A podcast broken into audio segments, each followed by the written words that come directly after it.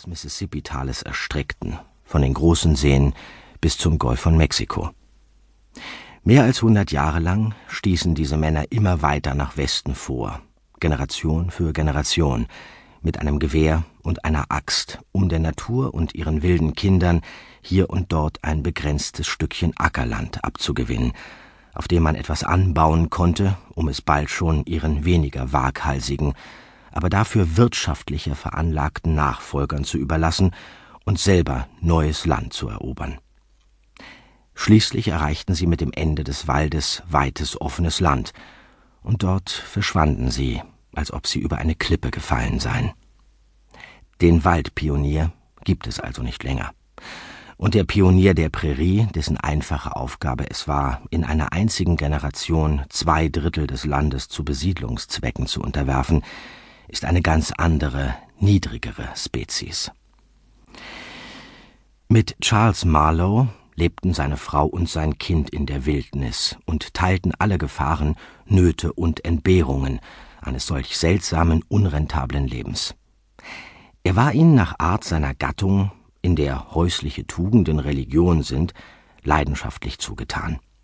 Die Frau war noch jung genug, um gut auszusehen, und neu genug in der schrecklichen Abgeschiedenheit ihres Schicksals, um fröhlich zu sein. Durch die Vorenthaltung einer hohen Glückserwartung, welche die einfachen Befriedigungen des Waldlebens nicht hätten erfüllen können, meinte es der Himmel gut mit ihr. In ihrer leichten Hausarbeit, ihrem Kind, ihrem Ehemann und einigen albernen Büchern fand sie überreichliche Erfüllung all ihrer Bedürfnisse. Eines Morgens, mitten im Sommer, nahm Marlow sein Gewehr von den hölzernen Haken an der Wand und verkündete seine Absicht, wild zu schießen. Wir haben genug Fleisch, sagte seine Frau. Bitte, geh heute nicht hinaus. Ich habe letzte Nacht geträumt. Oh, so eine schreckliche Sache. Ich kann mich nicht richtig erinnern, aber ich bin fast sicher, dass es wirklich passieren wird, wenn du fortgehst. Es ist schmerzlich zuzugeben, dass Marlowe diese feierliche Aussage mit weniger Ernsthaftigkeit aufnahm als es der mysteriösen Natur eines vorhergesehenen Unheils entsprechen sollte. Tatsächlich lachte er nur. Versuch dich zu erinnern, meinte er. Vielleicht hast du geträumt, dass das Baby die Sprache verloren hat. Diese Vermutung wurde offensichtlich dadurch nahegelegt, dass das Baby, das sich mit all seinen zehn plumpen Fingerchen an den Saum seines Jagdgewandes klammerte, im selben Augenblick seinen Begriff der Situation durch eine Reihe aufgeregter Gugu-Laute kundtat, als es die Waschbärenfellmütze seines Vaters entdeckt hatte. Die Frau gab nach. Da ihr jeder Sinn für Humor fehlte, konnte sie auf seine freundliche Neckerei nichts erwidern. Daher verließ er mit einem Kuss für die Mutter und einem Kuss für das Kind sein Haus und schloss die Tür zu seinem Glück für immer. Als die Nacht hereinbrach, war er noch nicht zurück. Die Frau bereitete das Abendessen zu und wartete. Dann brachte sie das Baby ins Bett und sang ihm leise etwas vor, bis es schlief. Zu dieser Zeit war das Feuer im Herd, auf dem die Frau das Essen gekocht hatte, schon ausgegangen, und der Raum wurde nur noch von einer einzigen Kerze erleuchtet. Diese stellte sie später in das offene Fenster, als Zeichen und Willkommensgruß für den Jäger, falls er sich aus dieser Richtung nähern sollte. Sie hatte sorgfältig die Tür verschlossen und verriegelt, wegen der wilden Tiere, die die Tür gegenüber einem offenen Fenster vorzogen. Mit den Gewohnheiten von Raubtieren beim unaufgeforderten Betreten von Häusern kannte sie sich nicht aus, doch sie mochte mit echt weiblicher Intuition die Möglichkeit eines Eindringens durch den Kamin bedacht haben.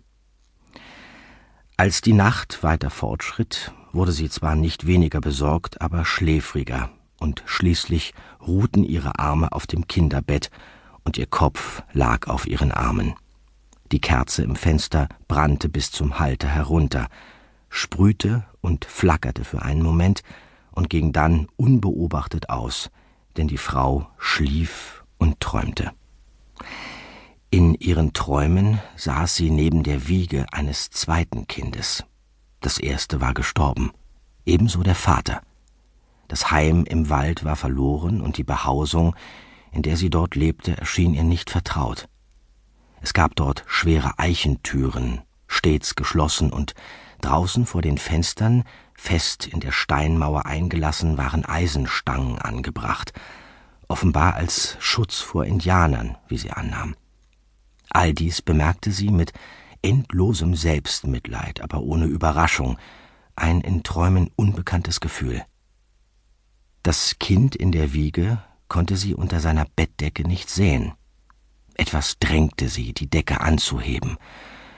Als sie es tat, legte sie das Gesicht eines wilden Tieres frei.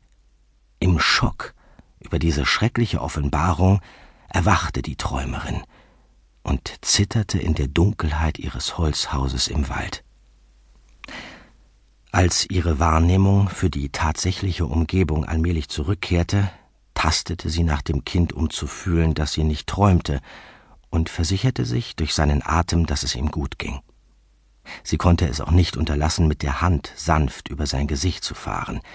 Dann stand sie auf und nahm, von einem Impuls getrieben, den sie wahrscheinlich nicht hätte erklären können, das schlafende Baby in die Arme, wobei sie es ganz eng an ihre Brust drückte. Das Kopfende des Kinderbettchens befand sich an der Wand, der die Frau jetzt ihren Rücken zudrehte, während sie stand. Als sie aufblickte, sah sie zwei strahlende Objekte, die wie Sterne in der Dunkelheit mit einem rötlich-grünen Glühen glänzten. Sie nahm an, dass es zwei Kohlen im Ofen waren, aber mit ihrer allmählich